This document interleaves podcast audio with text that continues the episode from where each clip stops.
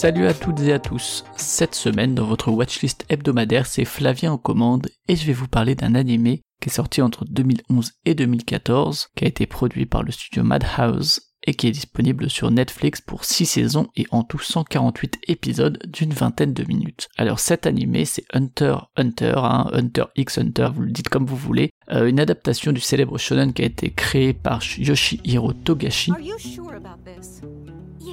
When you were just a baby, your father abandoned you to be a hunter. You know that, don't you? I do. Gon really did it. He actually caught the master. I want to find out why it was so important to my dad. That's why I've got to do it. I promise you I'll pass the exam. The next time you see me, Alors la série couvre les principaux arcs puisque le manga il a un peu continué après la, fin de la, série, euh, mais le, le, manga il est dans un long hiatus depuis 2018 pour plein de raisons euh, liées à son auteur. Alors par ailleurs c'est pas la seule adaptation qui a été faite de ce manga puisqu'il y a déjà eu une série animée en 1999 et plusieurs one-shots des OAV au cours des années 2000 et 2010 je crois. Alors Hunter Hunter c'est très très classique dans sa proposition de départ avec un héros qui est donc Gunflex, un enfant qui vit chez sa tante et qui à 12 ans il part pour, passer l'examen de Hunter et poursuivre notamment les traces de son père et essayer de le retrouver. Alors de là, il va rencontrer des camarades de promo de divers âges euh, et croiser aussi pas mal d'antagonistes au fil des arcs de l'animé. Euh, la plupart des personnages se situant un peu à la croisée des rôles avec beaucoup beaucoup de nuances de gris. Hein. C'est pas du tout manichéen et c'est pas euh, c'est un méchant, c'est un gentil, c'est un peu plus complexe et nuancé que ça.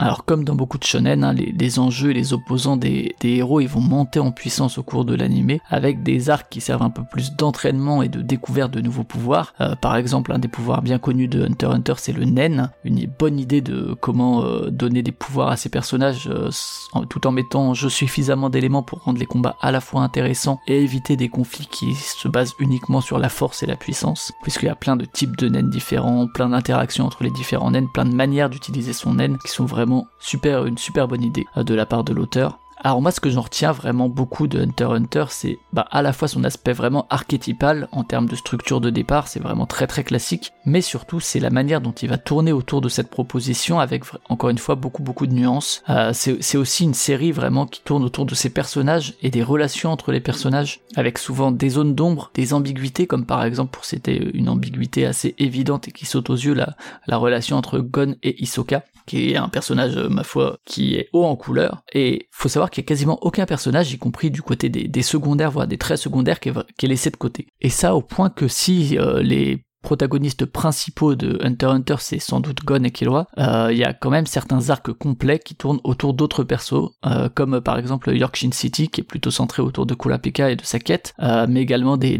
arcs post-animés, donc plutôt dans le manga, qui, va encore plus loin peut-être de ce côté-là. Kurapika d'ailleurs, je citais, qui est par ailleurs ensuite un peu laissé de côté le temps de plusieurs arcs, alors que c'est quand même un personnage central de l'intrigue, tout comme Léolio. donc voilà, des, des choix assez, assez radicaux de ce côté-là.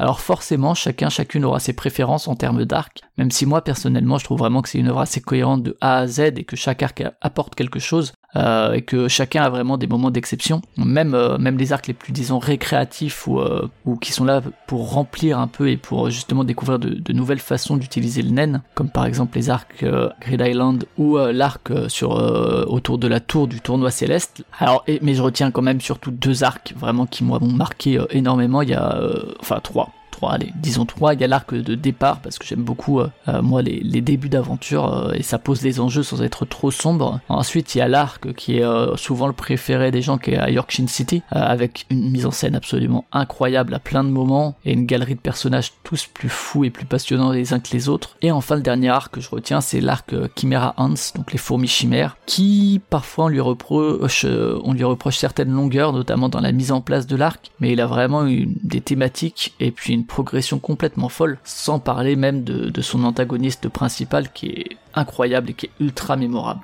Alors je l'ai dit, la, série s'achève alors que le manga a lui continué, mais il faut savoir que malgré tout, le, dernier arc et la fin de l'animé peut faire office de conclusion sans problème, parce qu'il y a vraiment, euh, il y a un terme, ça finit une boucle, ça finit quelque chose, euh, la, fin de l'animé, donc même s'il n'y a, pas tellement la frustration de savoir que le manga a continué. Donc une très grosse recommandation. Euh, personnellement, j'ai parcouru la série deux fois et j'ai fait un revisionnage là il y a peu, et il faut savoir que ce revisionnage avait déjà le goût de la nostalgie en fait, alors que moi ma découverte de Hunter x Hunter c'est pas le manga ou c'est pas les séries de 99, c'est la première fois une découverte en 2019, donc il y a, à peine deux grosses années. Donc euh, voilà, le, fait d'avoir ce, goût de la nostalgie, euh, alors que c'est une découverte adulte et que c'est récent, euh, il y a vraiment quelque chose d'assez fort qui s'est passé.